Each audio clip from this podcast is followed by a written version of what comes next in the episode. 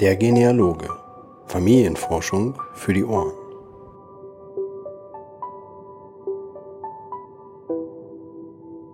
Hallo und herzlich willkommen zur 27. Ausgabe des Podcast Der Genealoge. Ja, eigentlich ist es schon ein bisschen zu spät, aber naja, es geht gerade noch so. Ein frohes neues Jahr 2015. Ja, wir haben uns sehr, sehr lange nicht äh, gehört. Es sind schon einige Wochen vergangen seit der 26. Folge vom Podcast, aber wie das so ist in der hektischen Zeit um oder vor Weihnachten, in der Weihnachtszeit und danach, äh, ja, es blieb relativ wenig Zeit und die Zeit, die übrig blieb, die habe ich dann nicht direkt mit Familienforschung, aber wenigstens mit meiner Familie verbracht.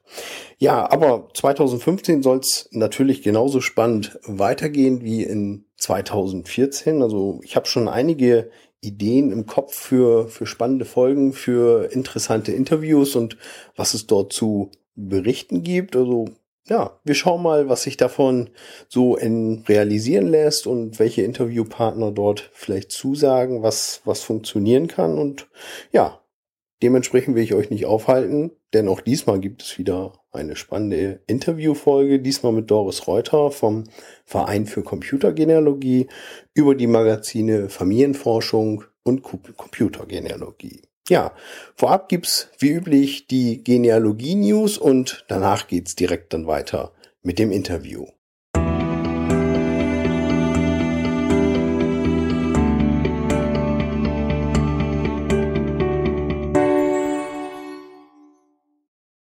Die Genealogie News. In der letzten Zeit ist doch allerhand zusammengekommen. Gut, es waren ja auch einige Wochen zwischen den beiden Folgen, aber ja, es ist einiges zusammengekommen, was ich äh, ja wie immer auf Facebook, Twitter und Co. Ähm, veröffentlicht, beziehungsweise die, die Links äh, ja publiziert habe dort an der Stelle, so dass man das alles nachlesen konnte. Und ja, wie immer habe ich einige Beiträge zusammengefasst, wo ich sage, Mensch, das war für mich interessant, das ist mir so im Gedächtnis geblieben. Da sollten wir auf jeden Fall nochmal darauf hinweisen.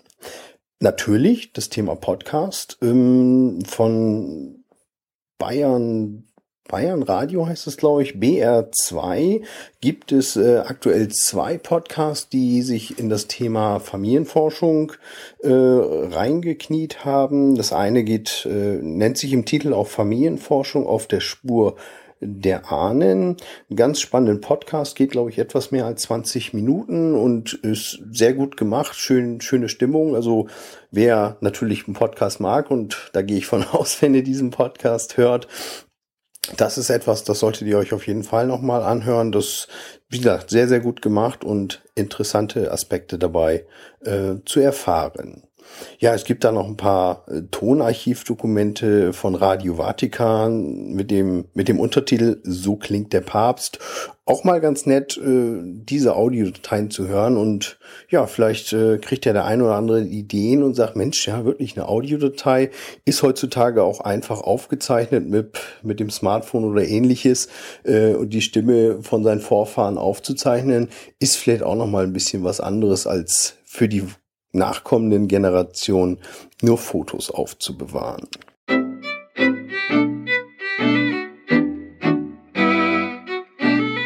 L-E-F-R-A-A. Unter dem Motto hat Andrea Benschneider auf dem Blog Abenteuer- ahnenforschung.de ähm, neuen Blogbeitrag veröffentlicht, der, ja, es ist eine Abkürzung, habt ihr wahrscheinlich schon erraten. Leserfragen Andrea antwortet, heißt das Motto, also Andrea, Andrea Benschneider, äh, Berufsgenealogin und ja, ich denke, das ist eine gute Möglichkeit, das eine oder andere zu erfahren über Forschungsmöglichkeiten und ähnlichen. Ich bin gespannt, ob sich da einige Leute äh, finden, die dort ja professionelle Hilfe bekommen für oder einfach gute Hinweise. Ich bin gespannt. Es klingt nach einer interessanten Sache und ich werde auf jeden Fall verfolgen, was äh, Andrea Benschneider da für interessante Neuigkeiten geben kann oder Forschungstipps geben kann. Ich denke, das ist eigentlich für jedermann interessant, wenn man da nachhören kann oder zuhören kann und mitlesen kann. Ähm, was dort anderen empfohlen wird. Und ja, ich glaube, da kriegt jeder immer neue, neue Impulse, wie man selber forschen kann.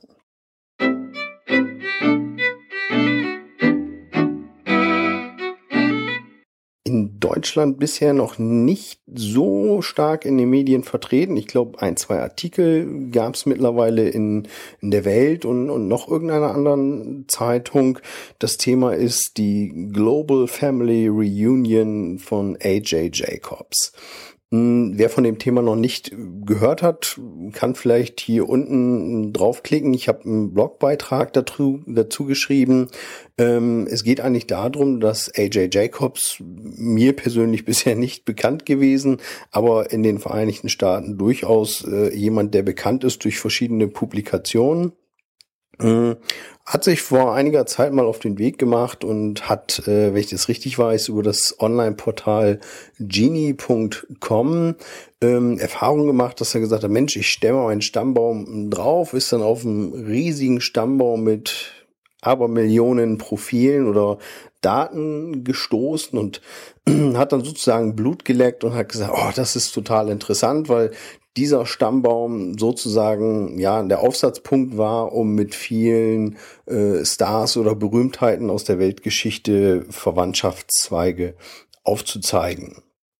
Das war so der ganze Ursprung der Sache und er hat sich auf die Fahne geschrieben, wir sind alle Cousins und Cousinen, wir sind alle miteinander äh, verwandt und möchte dieses Jahr im Juni in New York City die größte ja, Familienfeier, die größte Family Reunion feiern, die es jemals gegeben hat. Dementsprechend sind alle eingeladen, die Interesse an dem Thema haben, weil wir doch irgendwie alle miteinander verwandt sind. Ja, es klingt nach einer spannenden Geschichte. Also es sind einige Stars auch dort eingeladen, wie zum Beispiel Daniel Radcliffe, der Darsteller von Harry Potter und noch diverse andere, die er dort schon ausmachen konnte und auch für diese, für diesen Event gewinnen konnte. Also es klingt sehr, sehr spannend. Wenn New York nun nicht gerade so weit weg wäre, wäre das sicherlich auch für mich irgendwas, was, was mal nett wäre, viele Familienforschungsinteressierte zu treffen und ja, das Ganze vielleicht einfach mal von einem doch sehr, sehr spaßigen Aspekt zu sehen. Heißt, es geht nicht darum, äh, wir wollen uns unterhalten, wie wir am besten Forschung machen, sondern wir wollen wirklich ein Familientreffen veranstalten, wo es darum geht, ja, wir sind alle miteinander verwandt und ja, es klingt nach einer Menge Spaß und wenn es nicht so weit weg wäre, würde ich sicherlich auch mal vorbeischauen.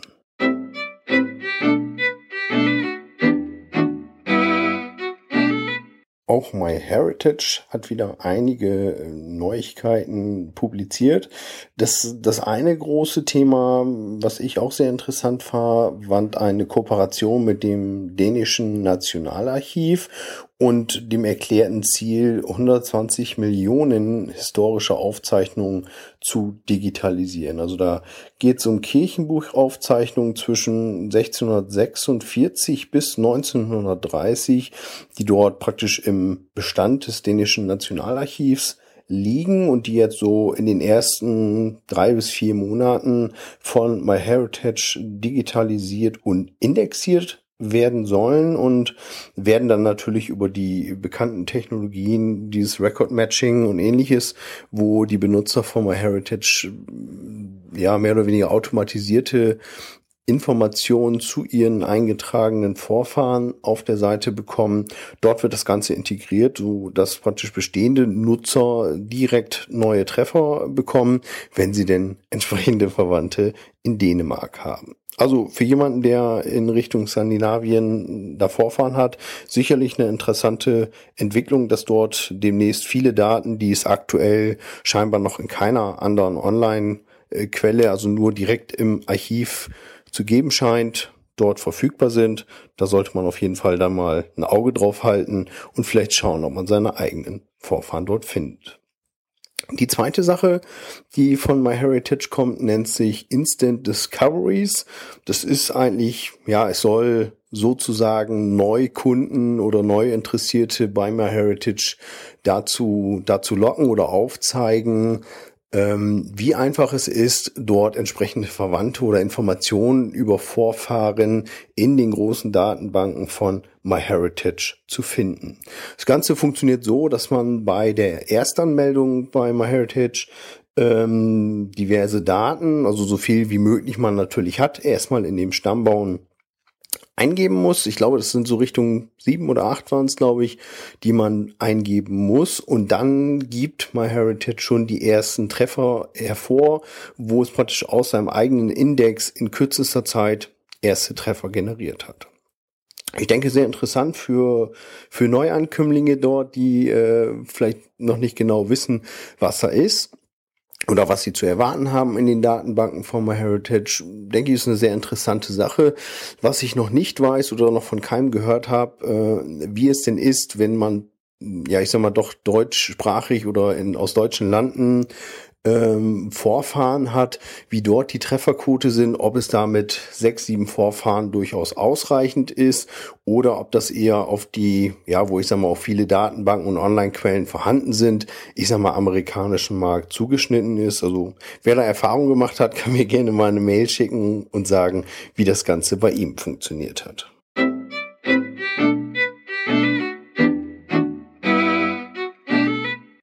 Zu guter Letzt habe ich dann noch ein Thema, was äh, der Blogger Thomas McCanty ins Leben gerufen hat. Ähm, wer Thomas McCanty nicht kennt, ist äh, praktisch der Mann hinter Genia-Bloggers und diversen anderen Websites, die ja sag mal gerade natürlich im amerikanischen Markt sehr äh, stark unterwegs sind. Er ist derjenige, der immer am Puls der Zeit ist, viele Neuigkeiten publiziert, immer auf vielen Konferenzen spricht und Vorträge hält. Also auf jeden Fall schon sehr aktiver Genealoge und äh, hat immer spannende Ideen, spannende Sachen, spannende Neuigkeiten auf Lager und äh, hat jetzt eigentlich dazu aufgerufen, ein sogenanntes Genology Do-Over zu machen, ähm, was sich eigentlich da drin widerspiegelt, dass er gesagt hat, okay, wir, wir alle fangen irgendwann mal an und äh, wir machen sicherlich auf unserer Reise auch mal, mal Fehler.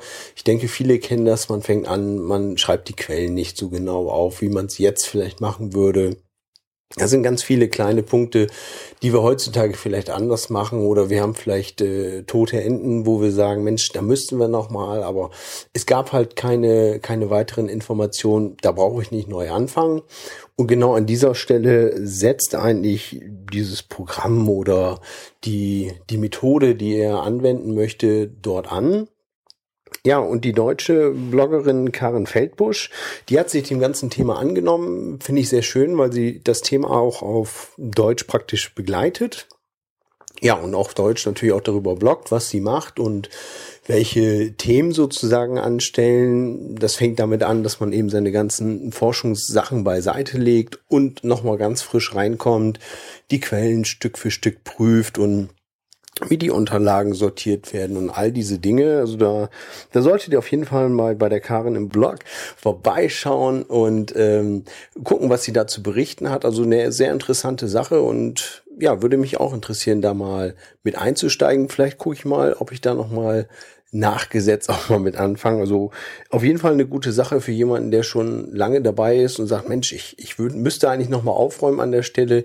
Ich weiß gar nicht, wie es geht. Das kann man sicherlich im Team und äh, Schritt für Schritt viel, viel besser machen. Ja, schaut mal vorbei und würde mich interessieren, ob der ein oder andere von euch vielleicht auch damit äh, macht und seine eigene Auf, äh, Anforschung auch nochmal auffrischt.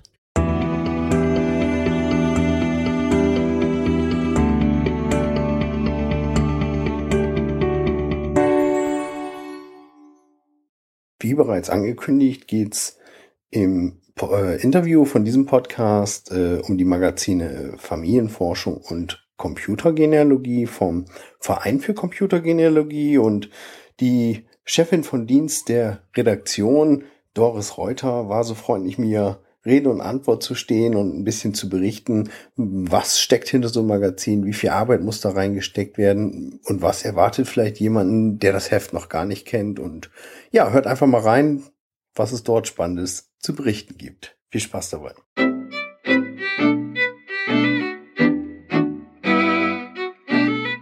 Heute geht es im Podcast um gedruckte Magazine und ganz besonders diesmal um das neue Sonderheft vom Verein für Computergenealogie, Familienforschung und natürlich die quartalsweise entscheidenden Magazine, die Computergenealogie. Und heute bei mir im Interview ist die Teamleiterin und Chefin vom Dienst Doris Reuter. Hallo Doris.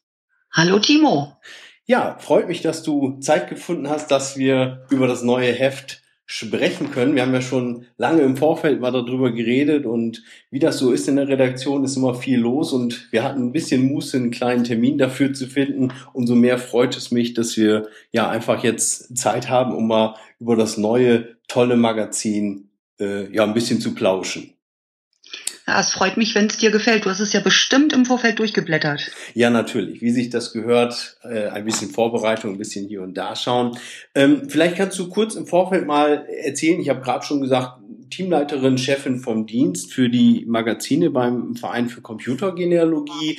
Vielleicht kannst du kurz mal erzählen, wie, wie bist du dazu gekommen und was, äh, was ist so das Aufgabengebiet, was, was ihr da als Redaktion so bestreitet? Das ist äh, eine ganz, ganz schwierige Frage, lieber Timo. Ähm, ich sag mal, ähm, als die Redaktion neu gegründet wurde, 2001, bin ich einfach äh, von Anfang an dazugestoßen, über Ahnenforschung Net damals. Ähm, war ganz normal Redaktionsmitglied und habe die Rubrik Software betreut. Und seit 2011 eben halt äh, leite ich das Team, sag ich mal, und bin die Chefin vom Dienst. Das heißt, ich muss alle anstehenden Aufgaben innerhalb der Redaktion koordinieren und organisieren ähm, und bin gleichzeitig die Schaltzentrale zwischen der ehrenamtlichen Redaktion und unserem Partner, dem Verlag, äh, dem Pferdesportverlag Elas in Bremen. Mhm. Ja, da kann ich mir schon vorstellen, dass da einiges anfällt. Ich sag mal, der, ihr veröffentlicht, sagen wir mal, viermal im Jahr das Magazin Computergenealogie und dann eben alle zwei bzw. zweieinhalb bis drei Jahre das Sonderheft Familienforschung, was jetzt ja schon, ja, ich sag mal, ich hoffe doch, die, die meisten der Mitglieder vom Verein bisher schon in den Händen halten. Und ja, wie ich gerade schon sagte, mir persönlich hat's sehr, sehr gut äh, gefallen. Da steckt doch bestimmt eine ganze Menge an Vorbereitungszeit hinter. Wie lange, was ist das für ein Zeitraum, wo so ein Heft entsteht? Also äh, die Computergenealogie erscheint ja vierteljährlich und äh, das sind immer 32 Seiten. Das heißt, das kriegen wir alles ziemlich gut geregelt, neben Beruf, Familie und so weiter. Die Familienforschung steht auf einem ganz anderen Blatt, also ähm, die bringt uns wirklich an unsere Grenzen. Man muss rechnen ungefähr anderthalb Jahre Vorbereitungszeit ähm, und dann mehrere Schritte und je näher der Drucktermin rückt, umso hektischer wird das Ganze. ähm, ich sag mal gerade bei mir, die ich dann alles koordiniere, ich, ich will da jetzt nicht unverschämt sein, aber meine Redaktionskollegen wissen das alle. Ähm, da sind dann wirklich Vollschichttage dabei, da gibt es auch kein Wochenende. Da muss einfach nur der Termin eingehalten werden. Mhm. Mhm. Ja, und vor allem, wie du schon sagst, die ganzen Fäden zusammenfließen. Da gibt's äh, einige an Redaktionen, äh, an, an äh, Kollegen, an Autoren, die da mitgeschrieben haben an dem Heft, dass das rechtzeitig wird, dass es äh, Korrektur gelesen wird. Also da steckt wirklich eine ganze Menge Arbeit dahinter und man sieht es dem Heft definitiv an. Also wie gesagt, ein wunderbares Heft.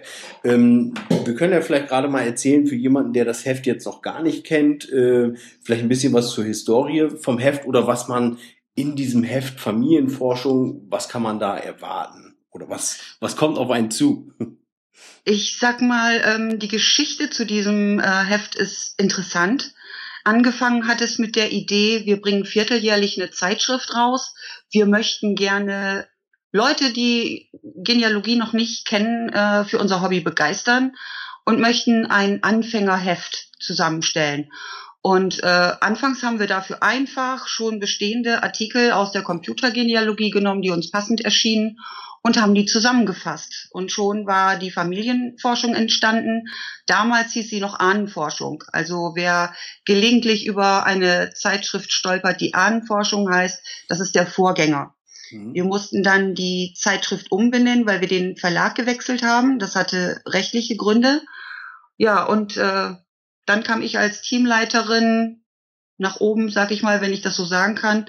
Ähm, und mich reitet dann ein gewisser Perfektionismus. Das heißt, ich habe geguckt, welche Artikel sind da, welche Themen werden da jetzt noch gar nicht angesprochen. Und ähm, so haben wir die Familienforschung ergänzt und es ist ein komplett anderes Ding geworden. Es ist keine Zusammenstellung alter Artikel mehr, sondern komplett am Puls der Zeit. Ähm, es geht los mit Grundlagen für die Einsteiger, wo dann eben halt auch noch erklärt wird, man muss alte Schriften lesen können. ähm, ist aber eben ganz nah an seinem Herausgeber, dem Verein für Computergenealogie. Das heißt, wir gehen ganz besonders auf die ganz neuen Themen für Familienforscher ein. Äh, wie gebe ich eine Quelle an, wenn ich sie im Internet finde? Das wissen ganz viele nicht und ähm, dieses Wissen zu vermitteln, haben wir uns auf die Fahne geschrieben. Mhm. Also wirklich von den, von den Grundlagen, so dass wirklich für jeden was dabei ist, also von den Grundlagen angefangen, aber auch äh, Kollegen, die vielleicht schon sehr, sehr lange Familienforschung betreiben, finden eigentlich wirklich neue und interessante Artikel. Ja, ich habe einige Rückmeldungen bekommen, die sind für mich natürlich immer wahnsinnig spannend. Ich leite das dann auch immer weiter an das Redaktionsteam. Ähm, es gibt kaum, sag ich mal, kaum jemanden, der nichts darin findet. Ähm, die neuen Themen, die waren jetzt im alten Heft noch nicht dabei. Neu dazu gekommen sind zum Beispiel äh, Podcast. Da warst du so lieb, uns einen Artikel zu schreiben, was das überhaupt ist. Wie passend, ähm, ja. Ja, richtig. Dann, ähm, wie baue ich eine digitale Sammlung auf? Das war ein Thema, das habe ich so in der Form selten irgendwo gefunden. Wenn ich jetzt Bilder sammle, Urkunden einscanne, Familiendateien habe, ähm, wo lege ich das alles ab und wie? Mhm. Ähm, muss ich irgendwelche Pixelzahlen einhalten, wenn ich Bilder einscanne? Und was dann auch dazu gekommen ist, wenn ich alte Fotos gesammelt habe, kann ich die nachbearbeiten, weil die ja oft durch Kriegszeiten und durch Flucht, Vertreibung, was auch immer, ähm, geknickt sind, Risse haben, ausgeblichen sind. Ähm, wie kann ich da noch wieder was rausholen, dass sie mehr Wert für meine Forschung haben? Äh, das sind alles Themen, die wir jetzt aktuell dazu genommen haben. Mhm. Wirklich ein breiter Querschnitt von dem, wie du, wie du es gerade schon sagst, und, und wirklich zeitgemäße Themen, auch das Thema, was du gerade sagtest, mit dem Ordnen, Sortieren, äh, gerade auf dem Rechner, das ist auch immer wieder ein Thema, was was bei mir oder wenn ich mich mit Forscherkollegen treffe, äh, immer wieder ein Thema ist, wie macht man es? Wie benennt man seine Dateien? Wie findet man das Original im Ordner wieder? Die Verbindung zueinander? Das sind also definitiv Themen, äh, wo man auch als äh, gestandener Genealoge, denke ich, immer mal wieder drüber nachdenken kann und neue Aspekte daran findet. Ne? Ja, richtig. Wobei ähm, ich nicht verschweigen will, dass wir natürlich auch diejenigen ansprechen wollen, die alles noch ganz brav als äh, Papier im Ordner irgendwo im Regal stehen haben. Mhm. Ähm, wir hören uns dann halt um, hören uns an, wie gehen Familienforscher damit um, ähm, sammeln die Ideen und stricken daraus dann einen Artikel. Also es ist alles sehr praxisnah. Mhm, mhm. Es gibt auch einen Artikel, der heißt äh, Der Code der Computergenealogie. Das klingt vielleicht schon vielleicht für den ersten so, mh, das ist bestimmt ein ganz, ganz technisches Thema. Was, was verbirgt sich hinter so einem Artikel? Ja, der Code der Computergenealogie, dahinter versteckt sich ganz einfach die Getcom-Datei. Das mhm. ist ein Dateiformat, ähm, das eigentlich dafür vorgesehen ist, dass man die Familiendatei, die man in ein Genealogieprogramm eingegeben hat, komplikationslos, und das sage ich jetzt äh, ganz bewusst in Anführungsstrichen, in ein anderes Programm schieben kann, äh, um da weiterzuarbeiten. Ähm, das ist das, was ein Laie darunter versteht, was ihm auch vermittelt wird. Hauptsache, mein Programm kann Getcom. Dann kann ich ja hinterher wechseln, wohin ich will. Mhm. Dass das Ganze unglaublich viele Schwachstellen hat, äh, Hürden hat, das wird eben halt äh, in diesem Artikel erklärt und vorab natürlich, damit die Leser überhaupt wissen, worum es geht, wie so eine Datei äh, aufgebaut ist. Es ist nämlich relativ simpel, ein, eigentlich einfach nur eine Textdatei. Mhm, mhm. Und praktisch einfach mal das Grundverständnis zu wecken, was da ist, was vielleicht sogar verloren gehen kann, wenn ich vom einen Programm zum anderen wechsle und dass diese, ja ich sag mal, diese Standards, die da existieren, vielleicht gerade nicht äh, so übernommen werden, wie es eigentlich wünschenswert wäre. Richtig, das liegt aber im, äh, ja, wie soll ich das erklären? Das Dateiformat ist nicht schlecht. Das will ich damit überhaupt nicht sagen. Mhm. Aber ähm, es bestehen extreme Probleme, wenn man die, die Grenzen dieses Formates nicht kennt. Das sollte eigentlich jeder wissen, der irgendein Genealogieprogramm nutzt. Ich denke, das sind mittlerweile 98 Prozent aller Familienforscher. Mhm. mhm. Ist jetzt eine Schätzung von mir. Ja. Kann gänzlich daneben liegen.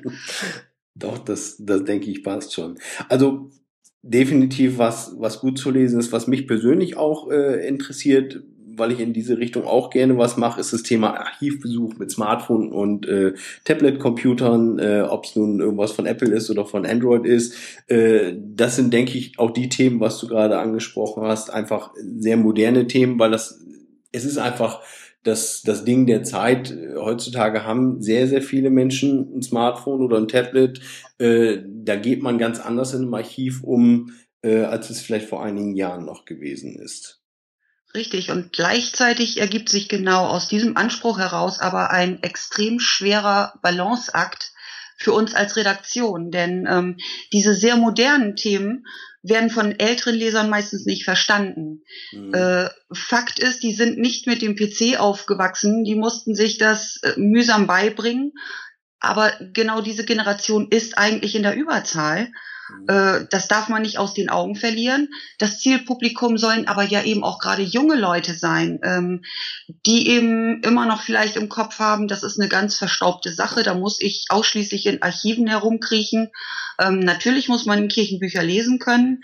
Ähm, ja, aber man darf sie auch nicht unterfordern. Man muss diese ganz neuen Techniken einbeziehen, weil gerade die Jüngeren daran sehr interessiert sind. Aber es gibt Ausnahmen auf beiden Seiten. Das finde ich immer sehr, sehr spannend. ja, das stimmt, das stimmt, ja. Ähm, wo du auch gerade sagst, äh, nicht nur die Archivsuche gibt es, heutzutage ist natürlich auch viel, viel online, gerade natürlich vielleicht auch bei uns im Verein, äh, Verein für Computergenealogie. Da gibt es ja auch einen Riesenteil im, im Heft, der eigentlich die Recherche im Internet betrachtet von, von wirklich von den Anfängen, was gibt es online, was gibt es zu beachten, Kirchenbücher online, Datenquellen im Internet, also Wahnsinn, was da zusammengekommen ist. Ja, wir bemühen uns um möglichst große Vollständigkeit. Und meist ist es so, dass wir, gerade wenn so ein, so ein Heft frisch raus ist, dann fangen wir schon wieder an, uns Notizen zu machen, äh, was wir denn im nächsten Heft eigentlich schon wieder erweitern oder ergänzen sollten. Hm, hm. Ja gut, gerade im, im Bereich Online, da passiert ja auch immer mehr. Ich sag mal, Familienforschung ist eins der beliebtesten Themen bei, bei Suchen und ähnliches. Und wenn man vielleicht gerade über einen großen Teich äh, schaut nach Amerika, was, was da los ist, wie verrückt die auf solche Themen sind, da wird sich sicherlich noch einiges äh, in diese Richtung entwickeln und ich finde es halt einfach gut, wie du, wie du schon sagst, wenn da jemand ist, der vielleicht noch ein bisschen Berührungspunkte hat. Äh, die Artikel sind oftmals schön angereichert mit viel äh, Screenshots, also Bildschirmabdrucken, dass man ein gutes Verständnis davon hat und sagt, so kann ich äh, vielleicht auch in den Online-Quellen gut suchen, obwohl ich nicht das direkte Verständnis für, für das, äh, ja, für so neueres Medium vielleicht habe. Ja, genau. Ähm, sehr schön finde ich auch den Bereich, wie man das Ganze dann präsentieren kann, weil das höre ich auch oftmals, dass das Leute sagen, Mensch, jetzt habe ich vielleicht ganz viel geforscht, was kann ich denn damit jetzt eigentlich machen? Der eine sagt, ich möchte es als Buch, der andere sagt, ich möchte gerne lieber eine Ahnentafel an die, die Wand hängen. Da habt ihr auch einen sehr großen Bereich im Magazin. Ja, wobei, ähm, ich weiß nicht, ob du es mir glaubst, den Artikel habe ich geschrieben zusammen mit unserer Renate L. Ähm, man hat immer das Gefühl, meine Güte, zu jedem einzelnen Stichpunkt innerhalb dieses Artikels könntest, könntest du jetzt schon wieder ein ganzes Heft füllen. Alleine ähm, eine Familienchronik, wie sollte die aufgebaut sein? Veröffentliche ich das als E-Book? Was muss ich beachten? Äh, die ganze rechtliche Seite. Ähm, es ist Wahnsinn, was uns noch dazu einfällt, was einfach keinen Platz hat im Magazin. Wir müssen uns da immer sehr kurz fassen. Mhm. Unglaublich. Und das bei 200 Seiten. Aber das, das ist so. Ich, gerade wenn man in die Tiefe eines, eines Themas einsteigt, äh, dann fällt einem immer noch was dazu ein. Und man hat dann, wie du schon eingangs sagtest, diesen Anspruch vielleicht des äh, Perfektionismus und möchte es wirklich noch ausreizen, das Thema und, und alles beschreiben. Aber wahrscheinlich muss man irgendwann dann Schluss machen und sich auf das, das Wesentliche konzentrieren. Ja, genau so sieht's aus. ja, schön finde ich auch so zwei, drei Themen, die noch über den Tellerrand hinausgehen, wie zum Beispiel DNA-Genealogie, äh, die sicherlich irgendwie auch in Deutschland oder Europa, denke ich, noch so ein bisschen hm, doch ein Nischendasein hat, wenn es anderswo schon ja wie ein kleiner Hype behandelt wird, äh, stückchenweise. Ähm, auch da kann man einiges äh, im Heft lernen und da gibt es einige Seiten darüber zu berichten. Ähm, was ich auch ganz toll finde, es gibt auch im aktuellen Heft wieder eine, jetzt muss ich gerade lügen, das ist eine DVD, ne? Eine CD. Eine CD, okay. Tut der Sache auch keinen Abbruch, ist ein tolles Produkt, was dabei ist. Äh, erzähl doch mal, was, was erwartet einen auf dieser CD? Ja, ich denke, äh, diese CD korrespondiert so ein bisschen mit dem Überblick, der im Heft ist, über alle deutschsprachigen Genealogieprogramme mhm. und ähm, einige Hilfsprogramme. Ähm, ja, eigentlich müsste ich dazu jetzt ein bisschen weiter ausholen. Ich hoffe, das ist nicht schlimm. Nein, das können wir ab. Ja, ähm, gerade jemand, der liest Überblick über alle deutschen Genealogieprogramme, der erwartet quasi mundgerecht vorbereitet und ich kauf, muss mir jetzt dieses oder jenes Programm kaufen, weil es das Beste ist. Ähm, ich bin nun ein ganz eiserner Verfechter der Aussage, dass es das nicht gibt. Und äh, entsprechend gibt's auch keine Rangliste, so nach dem Motto, auf Platz eins ist das und auf Platz zwei ist das Programm, sondern es ist einfach eine alphabetische Liste aller deutschsprachigen Programme, äh, die uns unter die Finger gekommen sind. Mhm. Und wir haben alle Softwareentwickler kontaktiert und ähm, quasi entweder eine speziell für dieses Heft zusammengestellte Demo-Version oder Vollversion auf die CD gepresst. In anderen Fällen äh, kann man über das Menü direkt die Hersteller- oder Download-Seite erreichen. Ähm, anfangs habe ich das für einen Nachteil gehalten. Wir waren also am diskutieren, ob wir wie im letzten Heft eine DVD machen, wo einfach alles drauf ist. Ähm, aber dann hätten wir einige Programme unterwegs verloren. Also einige Entwickler sagten, ah, ich stricke jetzt gerade an einem Update und das würde ich gerne drauf haben, das schaffe ich aber nicht zum Abgabeschluss.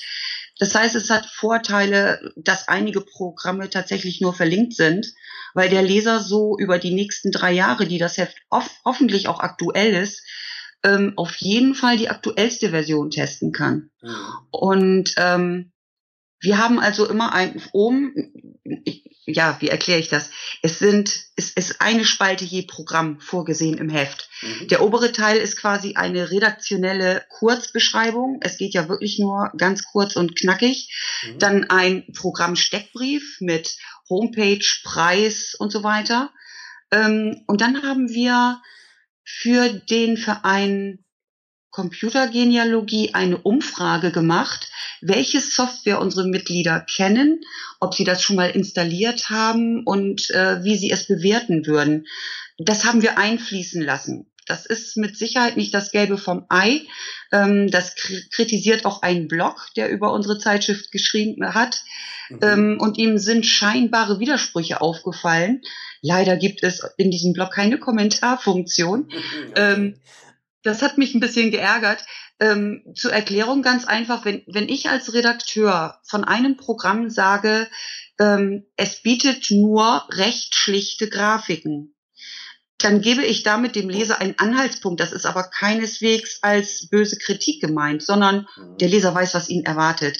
Wenn dann ein Anwender bei dieser Umfrage aber sagt, ich finde die Grafiken richtig toll, dann mhm. kann ich als ähm, Redakteur mit Verantwortung diese Meinung nicht unterschlagen. Sie steht also folglich unten drin. Das wirkt zuerst als Widerspruch, ist aber eigentlich eine ganz wichtige zusätzliche Ergänzung, wie, okay, die Redakteurin sagt, ist sehr schlecht, aber da ist jemand, der findet das trotzdem toll, gucke ich mir doch mal an. Mhm. Ist, denke ich, originär das Thema, wenn man sich vielleicht in Diskussionsforen oder Mailinglisten bewegt.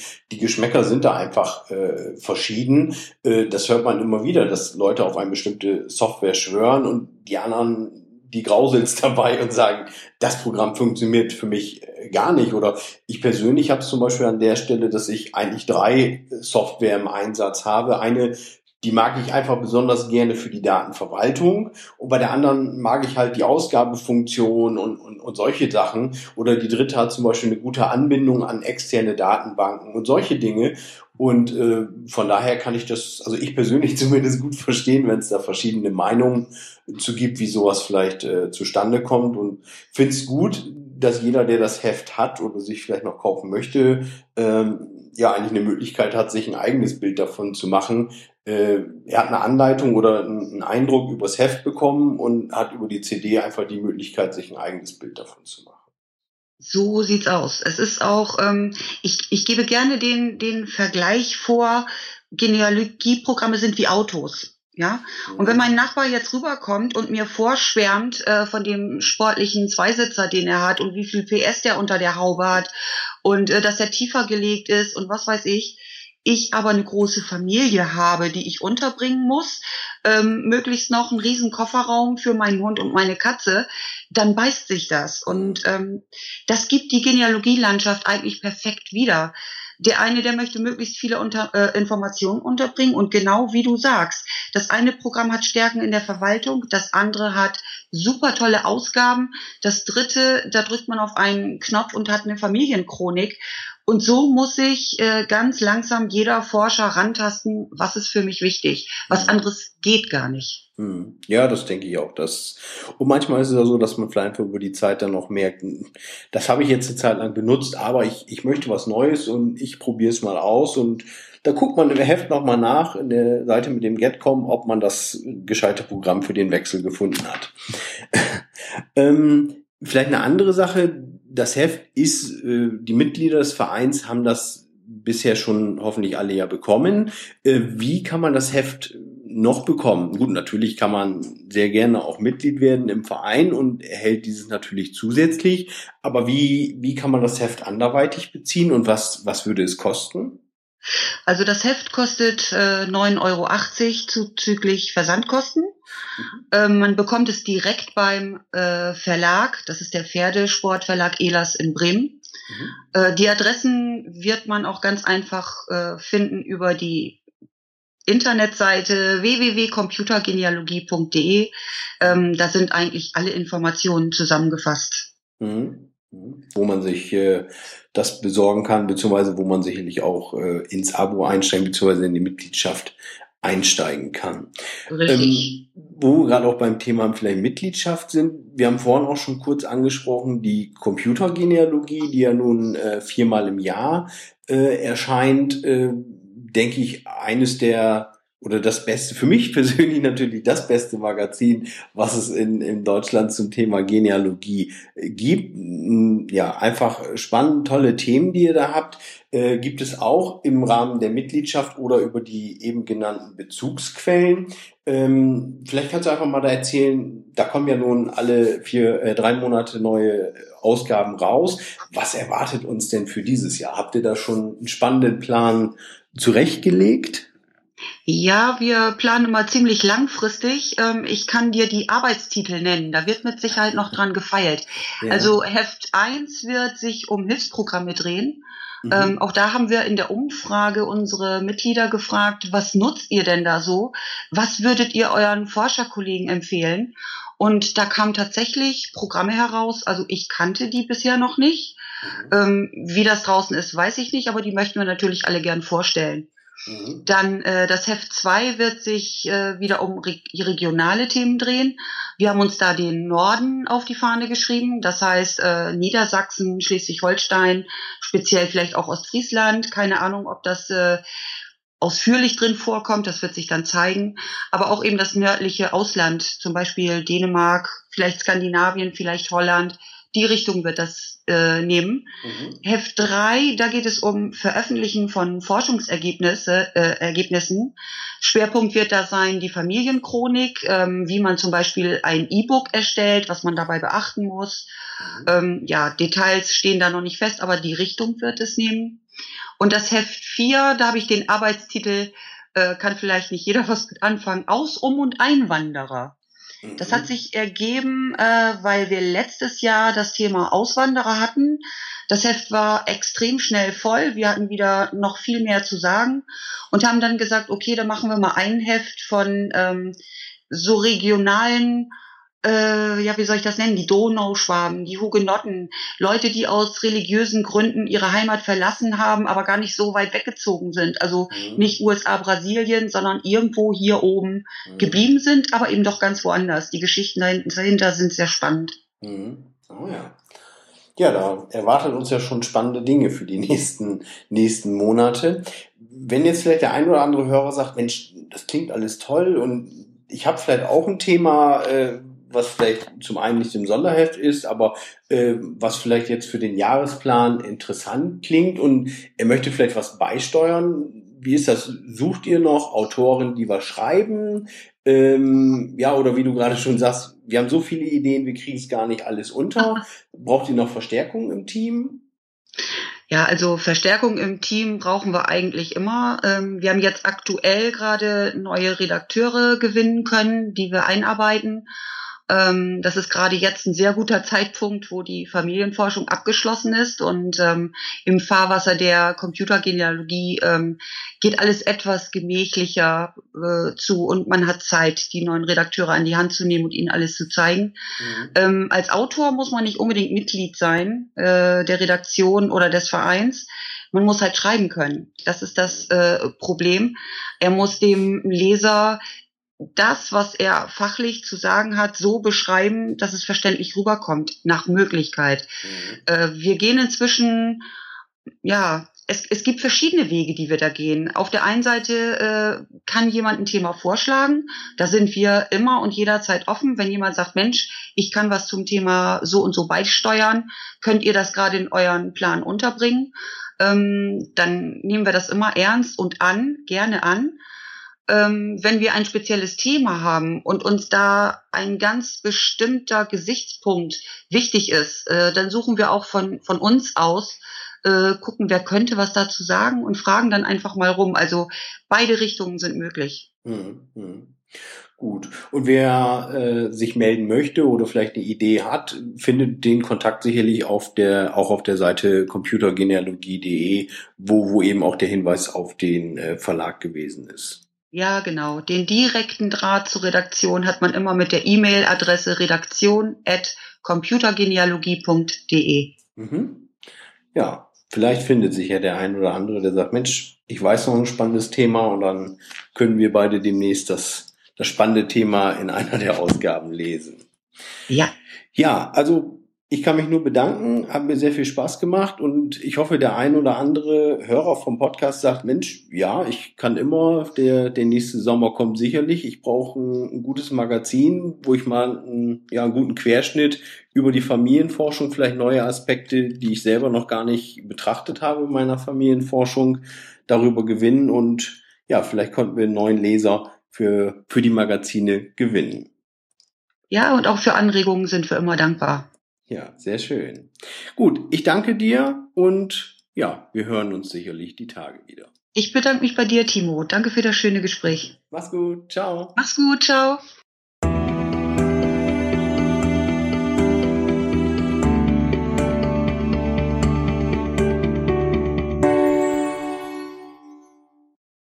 Magazine Familienforschung und Computergenealogie habt ihr ja schon im Interview gehört. Kann ich euch nur wärmstens ans Herz legen. Ich selber bin absolut begeistert. Natürlich bin ja auch im Verein für Computergenealogie auch selber aktiv und ja, die Hefte sind einfach top. Schaut euch das an, wenn ihr noch kein Mitglied seid oder vielleicht selber noch nie eins der Hefte gelesen habt, solltet ihr das auf jeden Fall nachholen.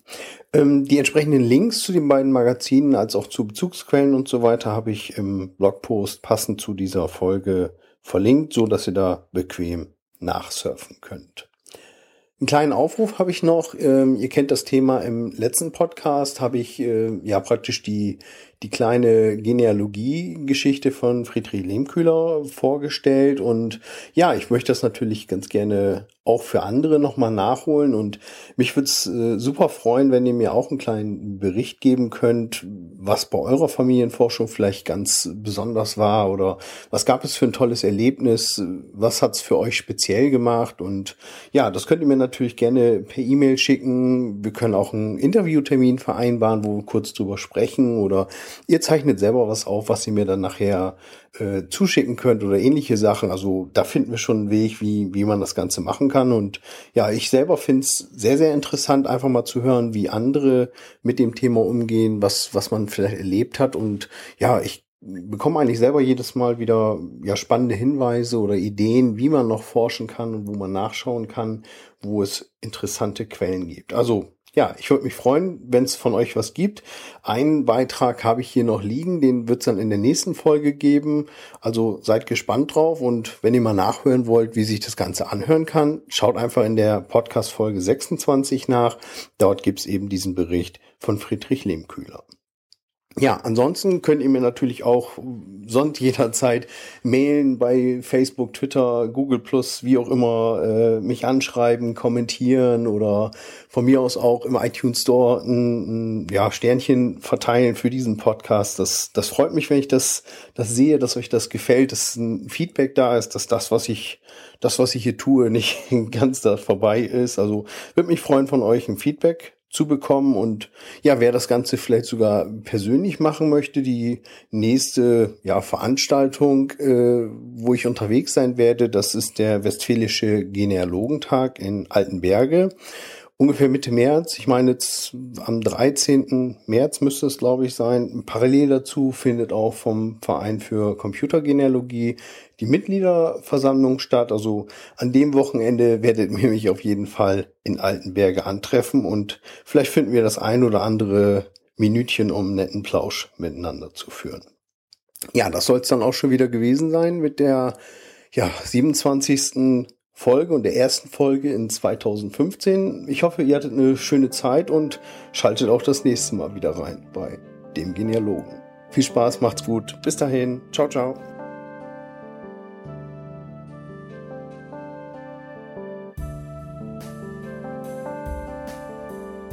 Quellenmäßig haben wir nie mit objektiven Tatsachen, sondern immer nur mit Auffassungen von solchen zu tun.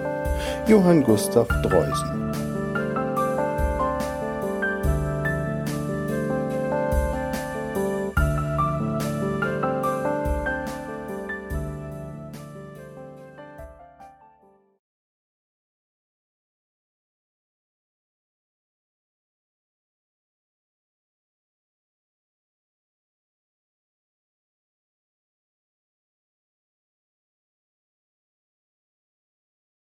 Hey, ihr seid ja immer noch dabei. Ach so, ich habe noch einen Outtake für euch.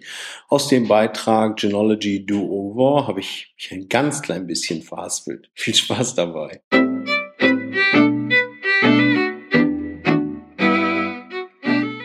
Da solltet ihr auf jeden Fall mal bei der Karin im Busch, äh, im Busch, Entschuldigung, Karin, natürlich bei der Karin im Blog